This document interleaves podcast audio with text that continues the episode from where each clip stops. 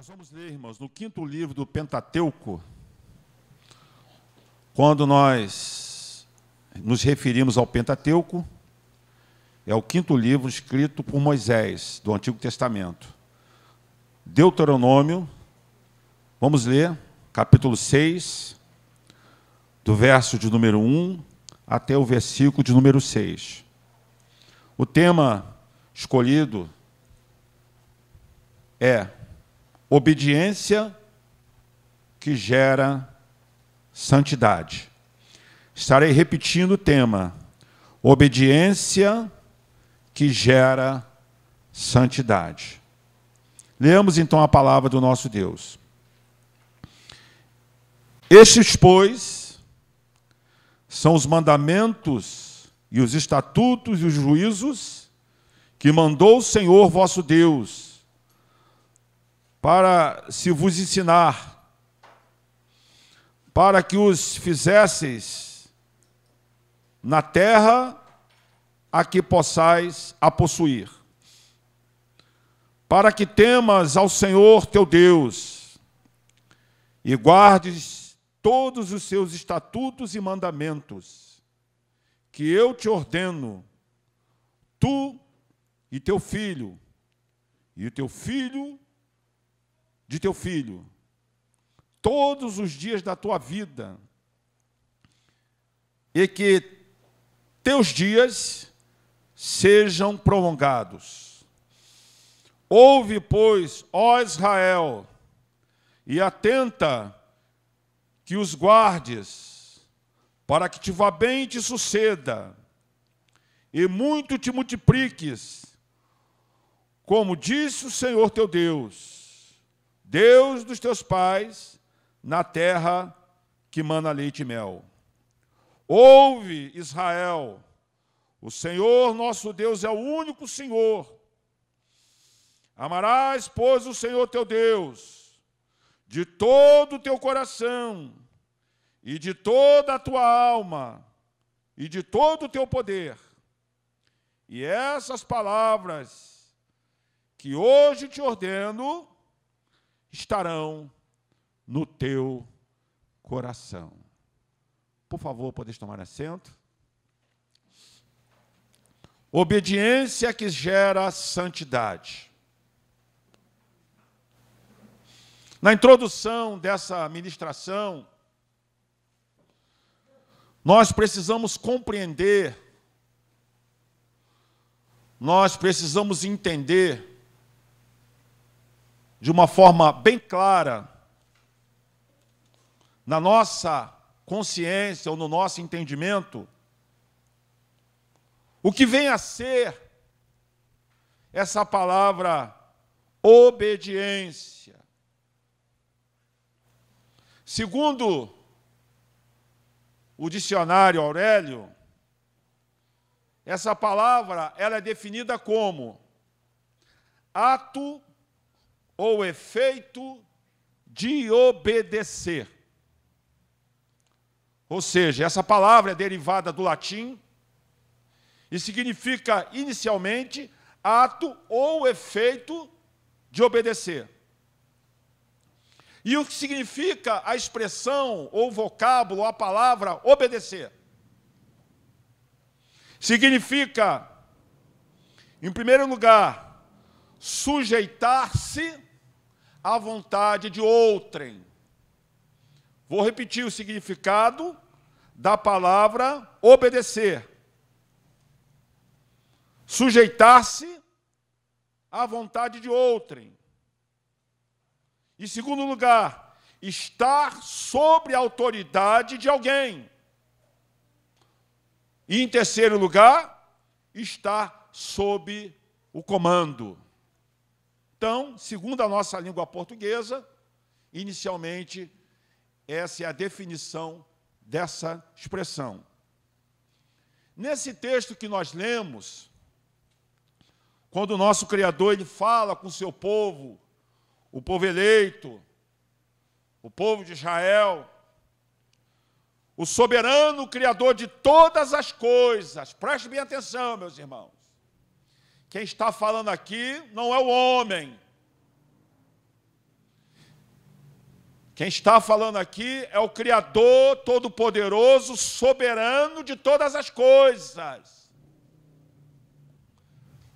E Ele está exortando o seu povo eleito à obediência motivada pelo amor e gratidão. Por quê?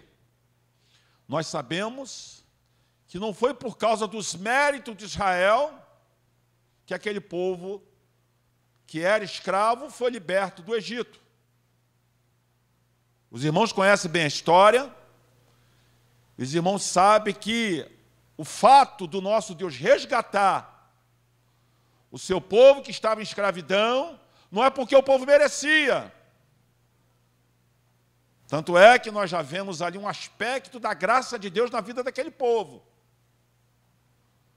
Foi por causa da sua graça. Foi por causa do seu amor. Por quê, meus irmãos? Se nós formos ser justos, nós sabemos que o ser humano o que ele merece por, por mérito, é até uma redundância, né? O ser humano merece justiça. E se Deus for imputar sua justiça nua e crua sobre nós, ninguém estaria vivo esse momento, irmãos. E eu quero abrir um parênteses, ia ter de crente sendo fulminado Imagine, cai um raio aqui, mata um ali, mata um outro, porque o ser humano é pecador. O ser humano peca. Não só com pensamentos, palavras e obras. Portanto, quem está dizendo aqui, meus amados irmãos, é o soberano Criador de todas as coisas. E aqui nós vemos, olhe, preste atenção o que ele está dizendo. Esses, pois, são os mandamentos e os estatutos e os juízos que mandou o Senhor. Todas as vezes que os irmãos lerem o Antigo Testamento e verem Senhor com letra maiúscula, está falando do nome do Eterno, do Criador de todas as coisas. Tanto é que no terceiro mandamento do Decálogo diz, diz o quê? Não tomarás o nome do Senhor teu Deus em vão. E aqui nós temos o nome próprio do Criador. O nome do Deus eterno. E aqui ele está dizendo, preste atenção. Esses, pois, são os mandamentos e os estatutos e os juízos que mandou o Senhor vosso Deus para vos ensinar, para que o fazeis na terra que possais a possuir, para que temas o Senhor teu Deus e guarde os seus estatutos e mandamentos, que hoje te ordeno, tu, teu filho e o filho do teu filho, todos os dias da tua vida, e que teus dias sejam prolongados. Ouve, ó Israel, e atenta, que os, te, que os guardes, para que bem te suceda, e muito te multipliques, como disse o Senhor, Deus dos teus pais, na terra que mana leite e mel. Perceba o verso, 24, o verso 4. Ouve Israel, o Senhor nosso Deus é o único Senhor. Versículo 5: Amarás, pois, o Senhor teu Deus, de todo o teu coração, de toda a tua alma e de todo o teu poder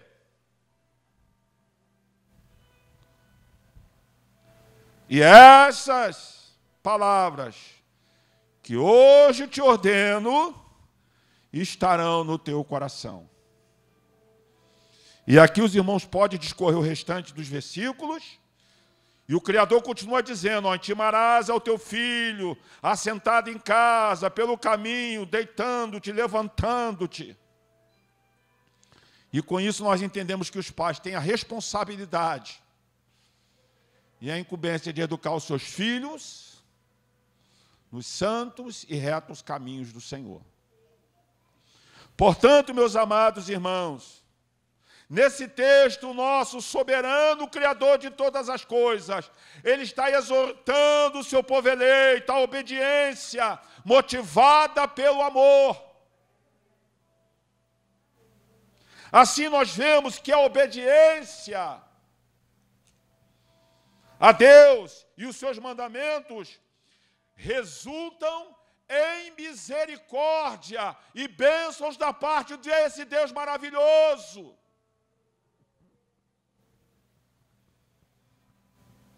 Os irmãos podem observar,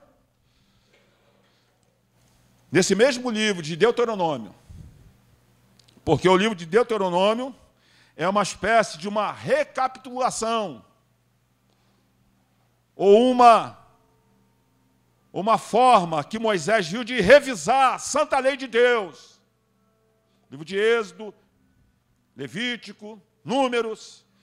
Então, o livro de Deuteronômio, ele tem essa incumbência de fazer um resumo aprofundado e explicar de forma contundente a santa lei de Deus. Então os irmãos percebam que no capítulo 5, verso 10, diz assim: capítulo 5, versículo 10. Diz assim a palavra do Senhor. Preste bem atenção, versículo 10. Após o nosso Deus falar acerca do segundo mandamento, porque quando nós pensamos em dez mandamentos, o decálogo, nós vamos ver mais na frente que ela caracteriza, sobretudo, a lei moral de Deus. Os dez mandamentos, eles focam a lei moral, o aspecto moral da lei. E os irmãos percebam que no capítulo 5, verso 10, percebam o que diz o nosso Criador aqui ele diz assim: logo após ele fazer menção ao segundo mandamento, porque o primeiro mandamento é: não terás outros deuses diante de mim. Esse é o primeiro. Segundo, não farás para ti imagem de escultura, nem semelhança alguma do que há em cima do céu, nem embaixo da terra. Portanto, nós vemos que o nosso Deus está aqui proibindo a chamada idolatria. E no verso 10, olha, perceba o que ele diz acerca de quem observa esse mandamento. E faço misericórdia em milhares aos que me amam e guardam os meus mandamentos. Quantos precisam da misericórdia de Deus? Eu preciso, irmãos. Se nós estamos vivos, se nós somos salvos, sobretudo é por causa da misericórdia de Deus. Você pode dar glória a Deus? Então, meus amados irmãos, percebam que quando nós analisamos o que o nosso Deus soberano Criador está dizendo, nós chegamos à conclusão de que o verdadeiro amor a Deus, o verdadeiro amor a Deus, vamos voltar o versículo de número 5 do capítulo 6. Vocês vejam bem, irmãos, só obedecem os mandamentos do, a Deus quem realmente o ama. Só é fiel a Deus quem o ama de todo o coração, presbítero Vanderlei. Olha o que, que, diz o versículo de número 5 do capítulo 6. Amarás, pois, o Senhor teu Deus, de todo o teu coração, de toda a tua alma, de todo o teu poder. Esse é o primeiro mandamento que sintetiza os primeiros mandamentos do Decálogo, ou dos Dez Mandamentos, que se refere ao nosso relacionamento vertical com o Criador.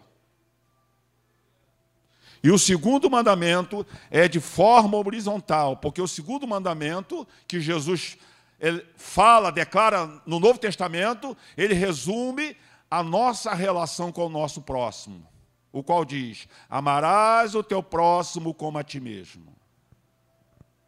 Portanto, nós entendemos que o verdadeiro amor a Deus resulta em santa obediência. Eu vou repetir essa grande verdade, meus irmãos. O verdadeiro amor a Deus resulta em santa obediência a Deus. Agora, o que de fato nós podemos compreender no tocante a esse verdadeiro amor que resulta em obediência santa. O que nós precisamos, porque, irmãos, se nós fôssemos abordar esse tema, isso aqui é tema para estudar um ano inteiro. Quando a gente vai para o seminário e quando estudamos Pentateuco, é uma disciplina de um semestre, no mínimo que a gente estuda, porque é muita profundidade. Mas nessa noite, preste bem atenção, com, fundamento nas Santas Escrituras, que é a nossa autoridade de fé e prática. Note bem, a grande autoridade para nós, evangélicos, cristãos metodistas, wesleyanos, não é um colegiado de bispos. Nossa igreja, ela se organiza eclesiasticamente de forma episcopal. Nós temos bispos na nossa igreja. E são autoridades eclesiásticas. Mas a nossa grande autoridade, presta atenção, não é como lá na Igreja Católica Apostólica Romana.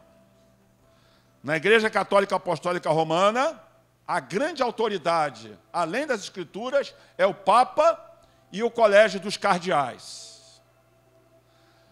Mas para nós, a nossa grande autoridade é a palavra de Deus. Quem trouxe a sua Bíblia, levante para o céu comigo. Eis aí a nossa grande autoridade de fé e prática, as Santas Escrituras Sagradas. Por isso, irmãos, que nós precisamos ter todo o respeito, ter todo o cuidado. Por isso que a nossa igreja tem escola bíblica dominical. E eu confesso que hoje eu fiquei maravilhado, irmã, que as crianças hoje estavam vendo aqui. Quem viu na escola dominical? Que maravilha hoje, né? As criancinhas na escola dominical. Então, com fundamento nas Santas Escrituras, que é a nossa autoridade de fé e prática, vejamos, irmãos, nessa noite, de forma sucinta e objetiva, três verdades relacionadas à obediência a Deus em amor. Primeira verdade que nós vamos observar aqui, irmãos, com fundamento nas Santas Escrituras. Se você puder, acompanhe conosco na sua Bíblia. Primeira verdade que nós vamos observar aqui, nesse momento. Deus é o soberano Criador a quem devemos toda a obediência. Vou repetir essa grande verdade. Deus é o soberano Criador, a quem devemos toda obediência. Abra sua Bíblia comigo no livro de Gênesis, capítulo 1, versículo 1. Gênesis capítulo 1, versículo 1. Diz assim: No princípio criou Deus os céus e a terra. Irmãos, quando nós observamos a criação, quando nós viajamos, Eu confesso, irmãos, que eu sou apaixonado de ir ao monte. Sabe por quê? Porque quando eu fico isolado lá no terceiro monte, eu vejo os urubus voando, eu vejo o falcão voando, vem voando aquele, aquele grupo de maritacas gritando. Um dia desse eu estava lá, tinha um pica-pau lá do lado picando pau. Eu falei, Jesus, é um pica-pau. Uma vez que nós fomos lá no monte do Pilar, ou melhor, do monte do, do azeite, aqueles miquinhos descendo. Inclusive fica aí a dica que agora o zoológico ele foi reformado. E diz que está uma benção lá, né? Só que tem até que agendar para você ver os animais que agora estão tudo bem tratados. Eu estou doidinho para ir lá ver o elefante, ver a zebra, é, ver a girafa, ver o hipopótamo. Aleluia. Ver a zebra. Ô oh, glória. Ver os animais, os pássaros. Irmãos, quando nós, quando nós começamos a contemplar a criação, os céus, quando nós começamos a contemplar o mar, quem já passou pela ponte Rio-Niterói? Acho que é a maioria que já passou, né? A gente fica maravilhado. Presbítero Adriano, Adriano está sempre viajando, né? A gente vê aqueles barcos. Irmãos, nós ficamos maravilhados.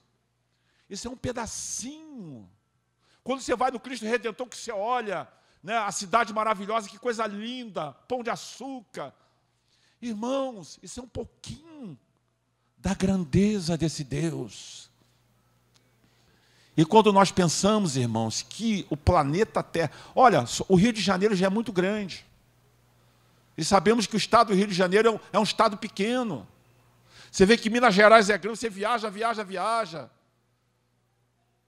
Quando você olha a extensão quilométrica do Brasil, o litoral, quando nós olhamos, irmãos, as nações, as, a, a multidão, mais de 7 bilhões de habitantes na face da terra. E quando nós pensamos, irmãos, que esse planeta que nós vivemos é um de milhões e milhões de milhares desse universo, irmãos, esse Deus que nós servimos, ele é grande demais. Quantos vieram aqui para adorar esse Deus? Oh, Ele é soberano. Por isso que a diz no livro de Gênesis, capítulo 1, verso 1: No princípio criou Deus os céus e a terra. Olha a expressão do autor sagrado. E a terra era sem forma e vazia. Oh, aleluia! E havia trevas sobre a face do abismo, e o Espírito de Deus se movia sobre as águas. O Espírito de Deus começou, irmãos, a criar todas as coisas, vieram a existir. E quando nós damos sequência à leitura, Deus começa a dizer: haja luz e houve luz, haja água e houve água, apareçam os pássaros. Oh, aleluia! Irmãos, esse Deus que nós estamos adorando aqui, Ele é grande, é temendo, Ele é poderoso. Oh, aleluia! E Ele é soberano. Sober, nós, acabamos de, nós acabamos de contar, de cantar esse hino antigo. És soberano sobre a terra, sobre o céu, tu és Senhor. Absoluto, tudo que existe, tudo que existe acontece, tu sabes muito bem. Tu és tremendo e apesar dessa glória que tens, tu te importas comigo também. Esse amor tão grande eleva-me, amarra-me a ti. Tu és tremendo. Ele no seu trono de glória, todo-poderoso, ele olha para os céus e ele vê no, seres humanos pecadores como nós, ingrato, injusto, ele olha com amor e com misericórdia para cada um de nós. Oh, aleluia! Deus é soberano Criador, a quem devemos toda obediência. Agora, agora preste bem atenção. Qual o conceito de soberania? O que nós entendemos por soberania? Preste bem atenção nessa definição desse termo. Soberania, quando aplicado ao Deus eterno, indica domínio do Senhor sobre a sua vasta criação. Irmão, nosso Deus tem domínio sobre tudo. As coisas nesse mundo só acontecem ou pela sua vontade direta ou pela sua permissão. Sabe por que eu e você estamos aqui respirando em plena pandemia? Porque Ele está permitindo eu e você respirar. Porque se ele disser assim, eu não quero mais que fulano respire. E aí, irmão, não tem jeito. Mas se nós estamos aqui vivos, é por causa da sua bondade e misericórdia. Você pode dar um glória a Deus? Oh, irmãos, tudo existe e acontece pela sua permissão ou por sua vontade soberana. Porquanto, irmãos, significa que ele tem um domínio sobre todas as coisas.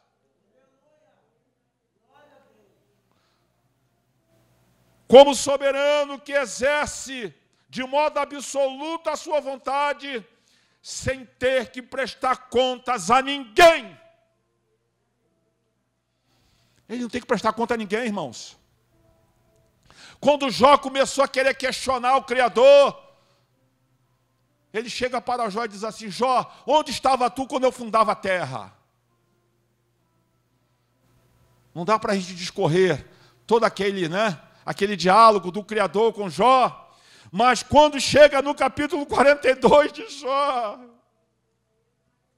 abre a sua Bíblia no livro de Jó, capítulo 42. Isso aqui é forte demais, irmãos, para a minha vida, porque quando nós pensamos em questionar, quando nós pensamos é, em murmurar, nós precisamos compreender, irmãos, que nós não somos nada. Ainda como disse o próprio Abraão, nós somos pó e cinza. Capítulo 42, versículo 1 diz assim: Então respondeu Jó ao Senhor e disse: Bem sei que tudo podes, e nenhum dos seus pensamentos pode ser impedido. Se ele decretar que vai te abençoar, quem é o diabo para intervir? Se ele disser, eu vou abençoar minha serva hoje, eu vou abençoar meu servo hoje, pode levar teu nome para o cemitério, pode levar teu nome para a catacumba, pode levar teu nome para a esquina, ele vai te abençoar, porque quem é os demônios para se interpor ao Deus Todo-Poderoso? Quantos pode dar glória esse Deus porque Ele está aqui, irmãos? Ele não tem que prestar conta a nada, porque ele é absoluto, a sua vontade não pode ser impedida.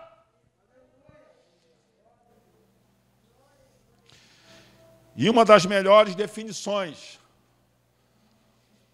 de quem é Deus encontra-se no catecismo de Gabriel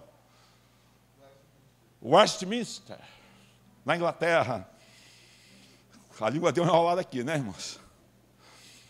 Que diz assim: Deus é espírito, presta atenção, Deus é espírito, infinito, eterno, imutável, em seu, ou melhor, em sua sabedoria, ele tem poder, santidade, justiça, bondade e verdade. Aleluia! Glorifiquemos a esse Deus, igreja.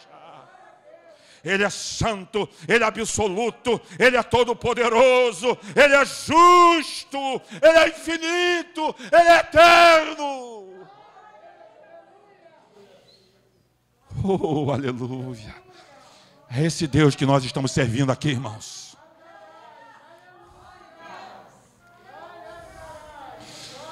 Você está com problema? Como diz aí os pentecostais. Geralmente, ah, meu problema é grande. Ah, essa prova. Não, não se apavore com o teu problema. Mas diga para o seu Deus o tamanho. Diga para o seu problema o tamanho do teu Deus. Oh, aleluia. Ele é soberano poderoso. Oh, Eu sinto a presença dele aqui, irmãos. A glória desse Deus maravilhoso está aqui conosco.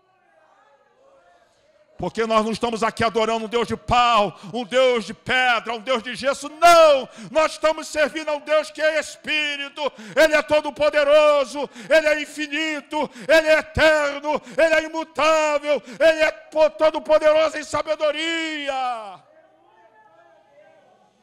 Ele é santo, santo, santo, santo Oh, aleluia, quando Isaías entra no templo, lá no capítulo 6, quando ele viu aquele séquito, aquele cortejo de arcanjos, de querubins, a Isaías, quando viu, oh, aleluia, e aquele cortejo dizia: Santo, Santo, Santo, Santo, Santo, Santo, oh, aleluia, Ele é Santo. Aí Isaías disse: Ai de mim, oh, ai de mim, que eu sou homem de, de impuros lábios e habito num povo de lábios impuros, e os meus olhos viram o Senhor da glória. É esse Deus que nós estamos aqui adorando. Eu vou dar 30 segundos para você glorificar o nome do Senhor. Glorificar enquanto eu tomo um gole de água. Pode glorificar, pode abrir a tua boca e dar glórias a esse Deus.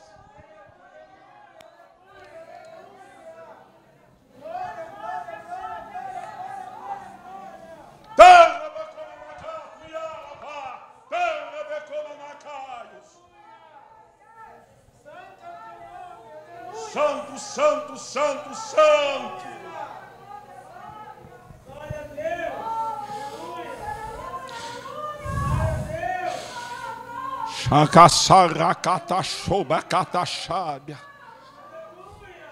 Ele está aqui nessa noite, irmãos.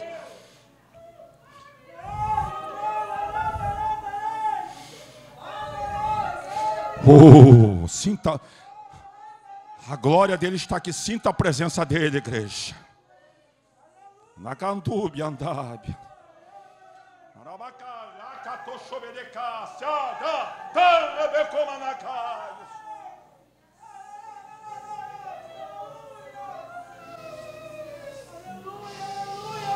Então a primeira verdade, fundamentada nas Escrituras, que Deus é soberano Criador a quem devemos toda obediência.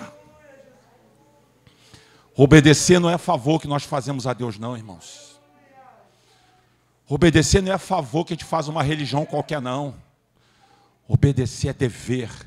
É mais do que um dever, é obrigação do crente. É nosso dever obedecer a Deus. É nosso dever obedecer a esse Deus Todo-Poderoso. Segunda verdade que nós vamos ver com fundamento nas Santas Escrituras. Deus quer que obedeçamos a sua santa lei e seus mandamentos, porque Ele quer o nosso bem. Deus não determina ou impõe a sua lei por um capricho qualquer, não.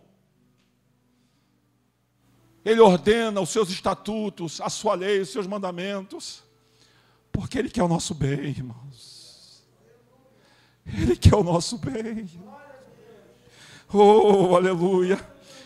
Deuteronômio 28, 1. Abra a sua Bíblia, por favor. Deuteronômio 28, 1. Ele quer, ele quer o nosso bem. Ele quer o teu bem, por isso que ele diz: não faça isso, minha serva, não faça isso, meu servo, porque ele quer o meu bem, ele quer o teu bem. Deuteronômio 28, 1 e 2 diz assim: preste atenção. E serás que se ouvires a voz do Senhor teu Deus,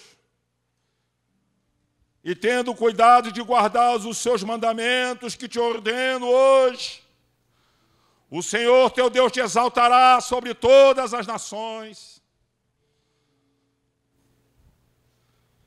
O Senhor te exaltará sobre todas as nações sobre a terra.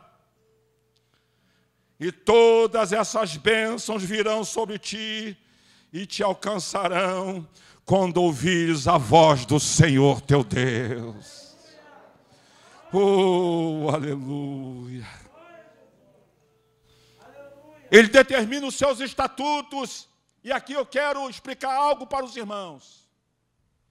Quando as Escrituras se referem à lei de Deus, significa o arcabouço das normas.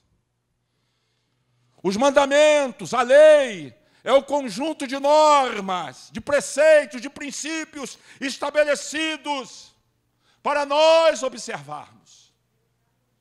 Por isso que quando o apóstolo Paulo escreve aos Romanos, no capítulo de número 7, versículo 12, abre a sua Bíblia, por favor. Em Romanos, capítulo 7, verso 12. Isso já na nova aliança. O apóstolo Paulo diz assim: preste bem atenção. Romanos 7, versículo 12. Diz assim a palavra do Senhor. Assim a lei é santa, e o mandamento santo, justo e bom. Repita comigo: o mandamento é bom. A lei é santa, é justa, é boa, porque quando nós observamos, é para o nosso próprio bem é para que nós sejamos abençoados. Ela é santa, justa e boa. O mantimento é bom porque a intenção é de prestar benefícios aos homens. Ele quer nos abençoar, porque, irmão, você quer ver uma coisa? Tem muitas pessoas que estão morrendo prematuramente, sabe por quê? Dão lugar a pecados. Porque o que é o pecado? O, o pecado é a quebra do mandamento. O pecado, na sua, natureza, na, na sua natureza, é a extrapolação dos instintos naturais. Tanto é que Tiago, quando escreve a sua carta, ele diz o seguinte: que o pecado sendo consumado, ele gera morte.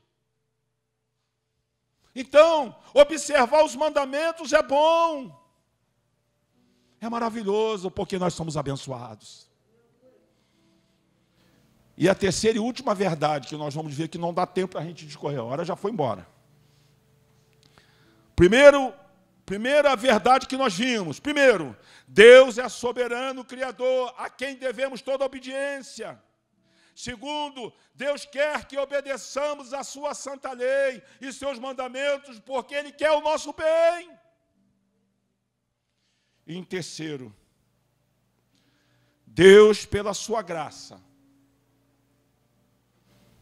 nos capacita, pelo poder do Espírito Santo, a obedecer a sua lei moral na nova aliança. Vou repetir essa grande verdade. Deus, pela sua graça, nos capacita, pelo seu poder, pelo poder do Espírito Santo, a obedecer a sua lei moral na nova aliança. E aqui eu quero explicar algo para a igreja. Nós estamos na aliança da graça, ou chamada dispensação da graça, o novo pacto, o novo testamento. Lá no Antigo Testamento, Israel ou o povo judeu, eles receberam a lei na sua extensão. E se nós fôssemos dividir a lei de Deus dada a Israel, nós teríamos o aspecto civil da lei, o aspecto cerimonial e o aspecto moral. Nós sabemos que tanto o aspecto civil e o aspecto moral da lei não são aplicáveis a nós gentios hoje. Até mesmo porque, você quer ver uma coisa? Nós não temos mais restrições de determinados tipos de alimentações. Existe uma série de coisas que foram exigidas a Israel, que não dá tempo de falar aqui agora, que não é mais imposto a nós. Contudo, o princípio da lei moral permanece como uma diretriz de vida, de conduta moral,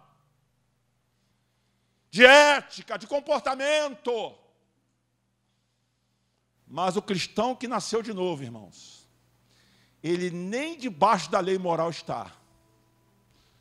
Nós estamos, a nossa posição hoje é de ressurreição e de posição pelo Cristo ressurreto para viver segundo o poder do Espírito Santo.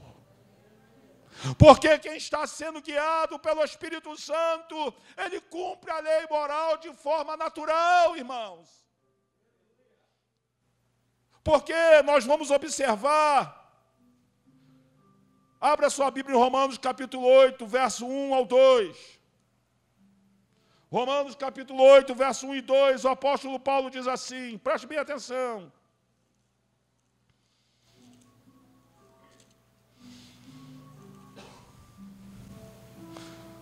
Versículo 1.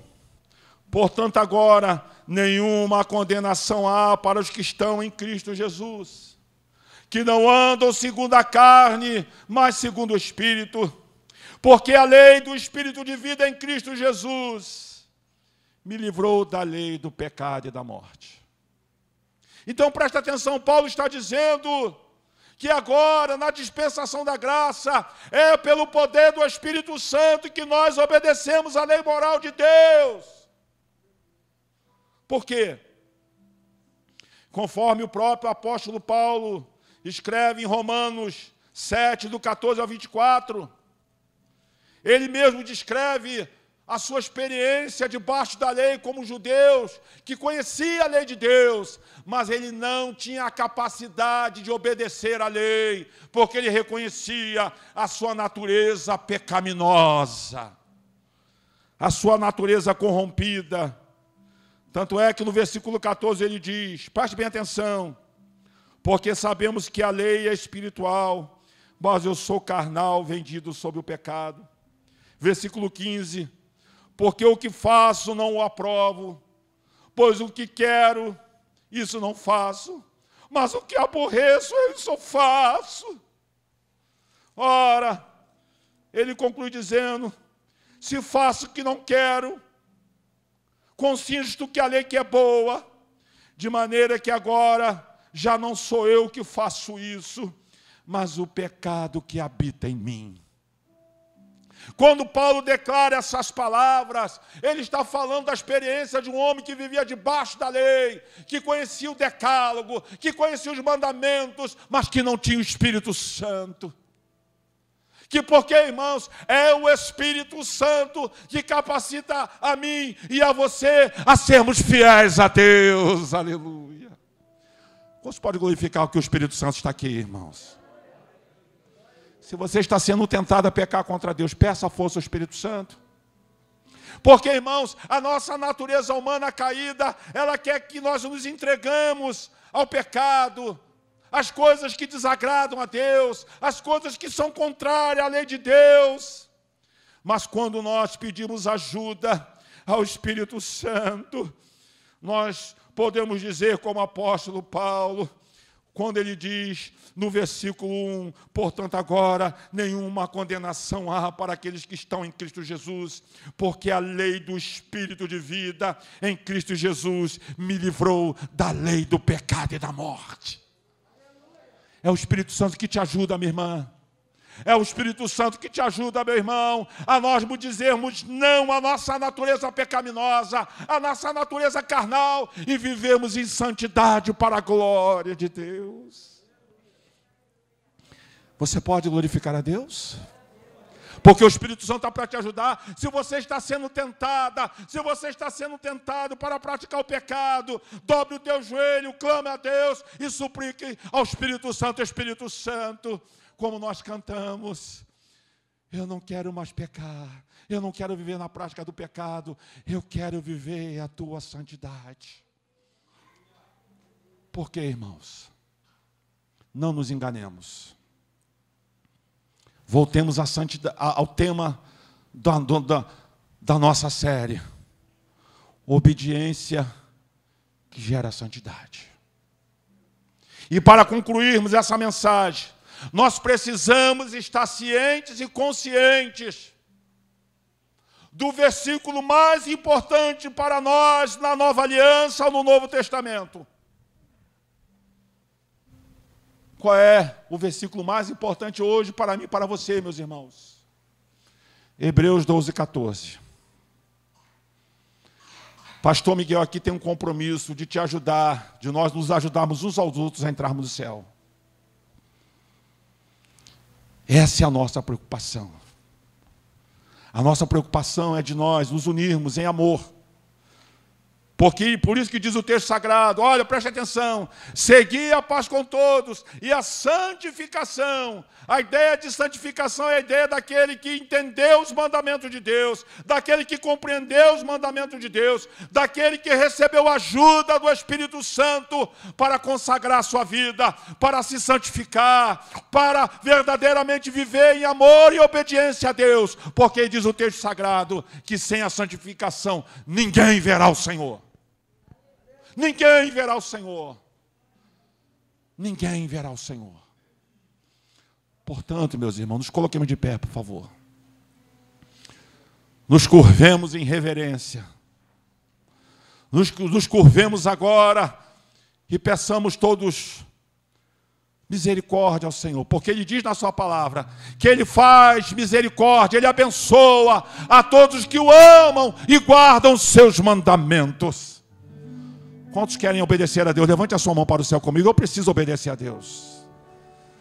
Curve a sua cabeça e oremos. Pai, em nome de Jesus. Te louvamos, ó Deus, pela tua palavra. Te louvamos, ó Deus, pela tua palavra que é maravilhosa.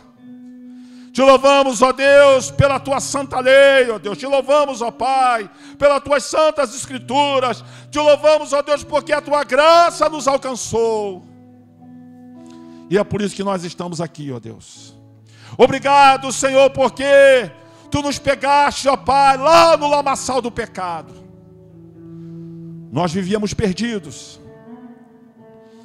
Nós vivíamos distanciados de ti. Mas a tua graça nos alcançou.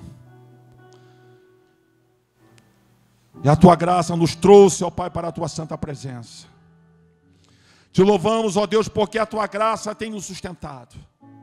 Te louvamos, ó Deus, porque a tua misericórdia, ela tem, Senhor, pegado na nossa mão direita.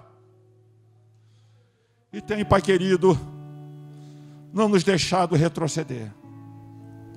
Ó meu Deus, eu quero orar nesse momento por alguém, ó Pai, que esteja sofrendo uma grande tentação. Eu quero orar pelo meu irmão, pela minha irmã, que nesse momento, quem sabe, se encontra até desanimados ou desanimadas.